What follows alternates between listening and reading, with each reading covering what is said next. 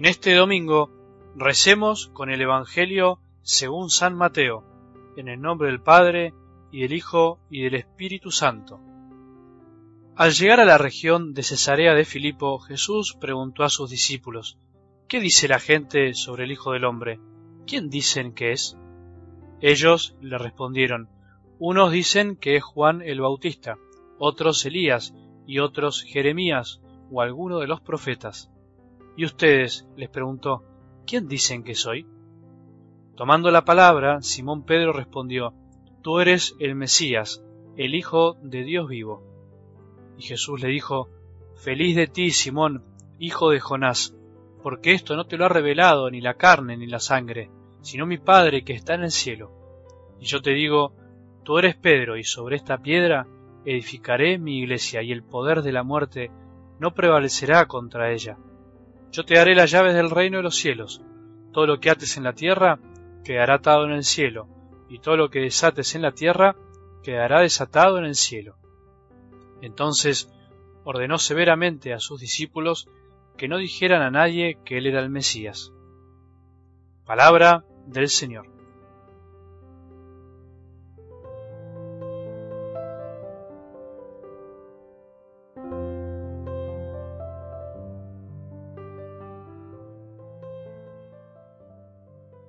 ¿Pensaste alguna vez para vos quién es Jesús? ¿Y qué harías si Jesús hoy te preguntara quién es Él para vos? ¿Te preguntaste a vos mismo alguna vez esa gran verdad que todos necesitamos responder? Es la pregunta que tarde o temprano nos tendremos que hacer, o mejor dicho, tendremos que dejar que Jesús nos las haga. Pero no me refiero a que podamos responder algo teológicamente correcto, cosa que si sabemos lo mínimo indispensable de nuestra fe, lo sabremos contestar. Me refiero a poder contestar realmente desde el corazón, pero dejando que la respuesta también venga desde arriba, desde el cielo. A eso me refiero. Vos y yo, los que escuchamos la palabra de Dios cada día, los que nos acercamos a la iglesia a enriquecernos, y los que no tanto, seguramente sabremos responder todos más o menos bien, acertando la respuesta como lo hizo Pedro, respondiendo lo que hay que responder, y no como la mayoría de la gente que seguía a Jesús, pero que en realidad no sabía bien quién era.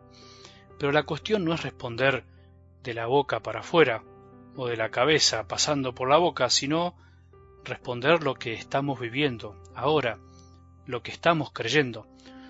Por un lado, para nosotros es fácil responder, porque ya sabemos de alguna manera el final de la película, por decirlo así. Y por otro lado es difícil porque saber, entre comillas, quién es Jesús no nos asegura amarlo y seguirlo como Él quiere.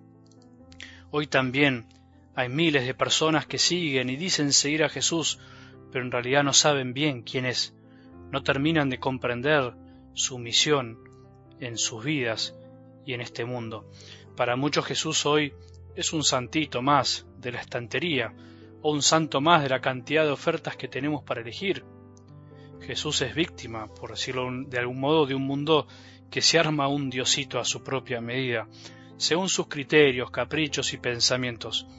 Por eso puede haber personas que además de Jesús creen en un montón de cosas más, o incluso le dan más importancia que al mismo, o usan muchas otras cosas para encontrar su bienestar espiritual. Y es así como vamos creando sin maldad, pero creando una especie de ensalada de frutas, de propuestas espirituales acorde definitiva a nuestras necesidades. Me animo a decir que el pobre Jesús sufre mucho más eso que otras cosas, sufre mucho más que no lo conozcamos realmente, que por muchas de nuestras infidelidades que a veces cometemos porque en definitiva no somos lo que Dios quiere que seamos, no amamos como Él quiere que amemos, porque en realidad no terminamos de conocerlo. Si lo conociéramos, cuánto lo amaríamos. Por eso Él nos pregunta, por eso en algo del Evangelio de hoy les pregunta a sus discípulos, ¿qué dice la gente sobre el Hijo del Hombre? ¿Qué dicen que es? Para terminar preguntándole a los más cercanos, ¿y ustedes? Les preguntó, ¿quién dicen que soy? Y ustedes, los que están más cerca, los que supuestamente me siguen por amor, para ustedes, ¿quién soy? Y así volvemos al principio. Para vos, ¿quién es Jesús? ¿Qué harías si Jesús hoy te preguntara quién es Él para vos? ¿Te preguntaste a vos mismo alguna vez eso? Es la pregunta que tarde o temprano nos tendremos que hacer, o mejor dicho, tendremos que dejar que Jesús nos las haga. No se conoce a Jesús desde la carne y la sangre, o sea, desde lo puramente humano, desde respuestas ya hechas, desde respuestas de libros, de historia o del catecismo. Se lo conoce a Jesús verdaderamente cuando se nos lo revela desde lo alto, como le pasó a Pedro. Feliz de ti, Simón, hijo de Jonás, porque esto no te lo ha revelado ni la carne ni la sangre, sino mi Padre que está en el cielo. Ese debe ser nuestro mayor anhelo, nuestro mayor deseo, conocer, como decía San Ignacio, internamente al Señor, para amarlo y seguirlo. ¿Cuántos de nosotros sabemos muchas cosas de Él y sin embargo no terminamos de enamorarnos profundamente, no terminamos de seguirlo con todo el corazón? Me incluyo. El ser sacerdote, el estudiar mucho, el enseñar catequesis, el hablar de Él y tantas cosas más, no nos asegura un conocimiento profundo de Jesús.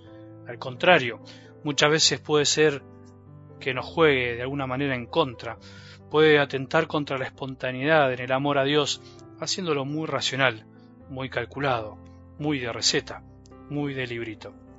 Pedro es feliz porque no respondió lo que respondieron todos, sino lo que Dios Padre le inspiró en el corazón y lo llevó a jugarse finalmente por Jesús.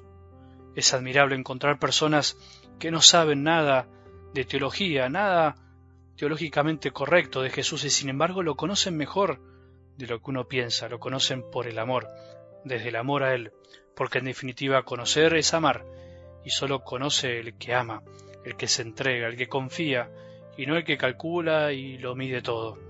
Y así volvemos otra vez al principio. Para vos, ¿quién es Jesús? Que tengamos un buen domingo y que la bendición de Dios, que es Padre misericordioso, Hijo y Espíritu Santo, descienda sobre nuestros corazones y permanezca para siempre.